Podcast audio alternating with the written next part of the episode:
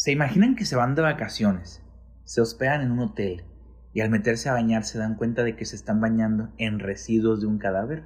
Bueno, pues eso le sucedió a los huéspedes del Hotel Cecil en Los Ángeles, California.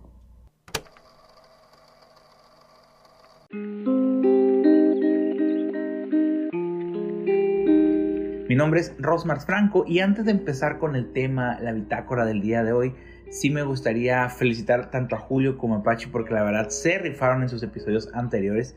La verdad es que me dejaron la vara muy muy alta. Esperemos estar a la altura de ellos y que este episodio les guste tanto como, como el de ellos. Hoy les quiero contar el caso de Elisa Lam. Es un caso que fue muy sonado por allá del 2013, que por alguna razón yo no lo había escuchado hasta hace unos días. Eh, en fin, vamos a dar inicio, ¿no?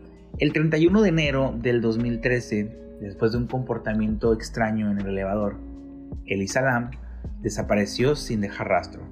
Su cuerpo apareció 19 días después, casi 3 semanas después. Pero lejos de resolver el misterio, lo hizo más grande. Y ahorita van a ver por qué. Cuando desapareció, Elisa tenía 21 años. Cabe mencionar, y es muy importante mencionarlo, que ella fue diagnosticada con trastorno bipolar y depresión Dicen algunas fuentes que no pude confirmar que debido a este diagnóstico ella decidió tomarse un tiempo para irse de viaje y despejar su mente. Total que desde que comenzó este viaje, ella todos los días llamaba a sus papás, pero el primero de febrero no los llamó, lo que obviamente les causó preocupación a sus papás y los puso en alerta. Eh, ese día, el 31 de enero, era la última noche que ella tenía previsto pasar en Los Ángeles. Unas horas antes había comprado unos libros y discos sin que nada pareciera fuera de lo normal. Incluso la trabajadora que la atendió dijo que era una muchacha amable, alegre y extrovertida. Repito, todo normal. Total que un video fue publicado por la policía el 14 de febrero, es decir, pues dos semanas después de que ella estaba ya desaparecida. Y se dice que no habían resultados buenos en la investigación. Si no hubiera sido publicado ese video en medio de esa investigación, es decir, si hubieran publicado ese video hoy, al día de hoy, cualquiera de nosotros hubiera pensado que es un video promocional de una película de terror. Pueden buscar el video Elisa Lam en el elevador. En YouTube está y, se van a dar cuenta de lo, que, de lo que digo. Ella tiene una actitud en ese video como un poco, no sé cómo decirlo, lo voy a decir de la primera. Cuando yo lo miré, dije yo, ah, ok, como si estuviera poseída. Ese fue lo primero que yo pensé cuando yo miré el video sin saber el contexto de, todo esto.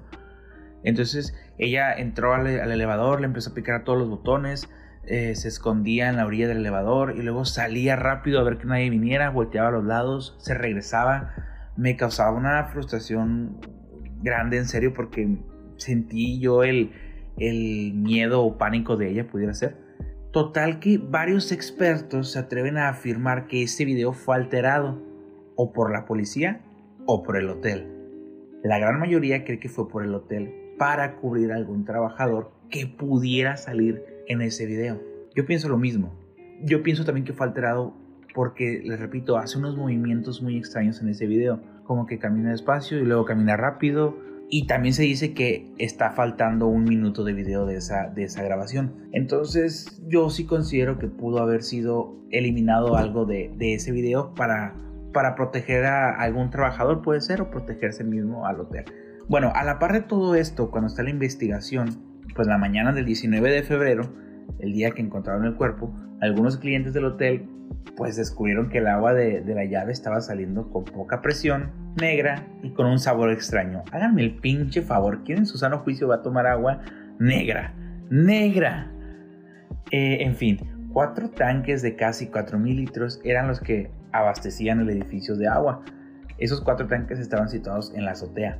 Supuestamente para llegar a, a esos tanques se necesitan llaves, códigos de seguridad que únicamente disponen los empleados Además que supuestamente para entrar ahí tienes que pasar una puerta que tiene alarma y que, si entras ahí suena la alarma sí o sí. Bueno, pues en esos tanques fue donde encontraron el cuerpo sin vida de Lisa Lam. Y recuerden lo que les dije al principio, mucha gente se bañó y el cuerpo que estaba allá adentro pues ya despedía desperdicios. Entonces mucha gente se bañó y le estaba... ¡ah! se estaba bañando literal en los residuos de un cadáver que tenía casi tres semanas putrefacto ahí, ¿no? Cuando la encontraron tenía obviamente ya signos de descomposición, digo, son casi tres semanas, es que el cuerpo estaba hinchado, verdoso, Ella estaba desnuda y con algunos de sus, de sus pertenencias flotando alrededor del tanque. La policía había registrado muy buena parte del hotel, excepto algunas habitaciones que no podía registrar, incluyendo la azotea, pero pues también los perros nunca, habían, nunca se habían acercado a los tanques. Perros animales, no digo los perros de la policía. se hace la autopsia, en la autopsia no se encontró señales de violencia física ni de abusos sexuales. Los resultados incluso también encontraron restos de medicamentos que tomaba por su, pues por su condición, por su enfermedad, además de una pequeña cantidad de alcohol, pero ninguna droga más.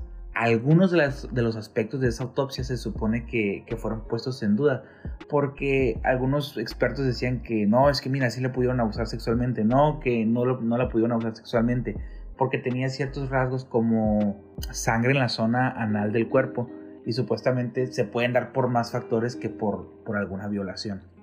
En octubre del 2015, es decir, ya dos años después, un poco más de dos años después, un periodista fue a ese hotel convencido de que Elisa Lam había sido asesinada. Sin embargo, a pesar de todas sus pesquisas, es decir, de buscar aquí y buscar allá, no logró dar con ninguna pista que reforzara lo más mínimo su teoría.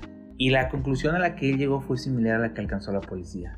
Y aquí es donde viene mi conflicto un tanto, porque, porque voy a leer la conclusión tal cual. Una mujer joven con una condición psiquiátrica diagnosticada sufre algún tipo de episodio psicótico en el hotel. Esto explica su comportamiento en el video y las decisiones que tomó. Ir a la azotea, subir hasta un tanque de agua, subir la escalera, abrir la escotilla y entrar. Una vez ahí, chapotear o nadar. Quizá incluso entrar en pánico en los dos metros y medio de agua, estaba atrapada y finalmente se ahogó lo que, lo que yo leo, lo que yo percibo es, ¿sabes qué? Estaba enferma, le dio un ataque, le dio un episodio y pues eso fue lo que pasó. Entró en shock y que ya no, no, se pudo hacer nada, se ahogó, se metió ya a nadar en un tanque. Realmente yo desconozco más allá de lo que pueda ocasionar la depresión y, y los episodios de bipolaridad, pero tal vez yo no lo pondría en tela de juicio si no existiera ese video, porque repito, ese video se ve un poco extraño. ¿Se alteró el video realmente? Porque se pudo haber alterado si el hotel quisiera tapar a algún trabajador que la miró. Y ojo, no estoy diciendo que el trabajador le haya hecho algo, pero el trabajador sí pudo haber ayudado a esta persona que estaba mirando que, que estaba teniendo un episodio, una crisis. Y al no hacerlo se supone que cae en algún tipo de negligencia.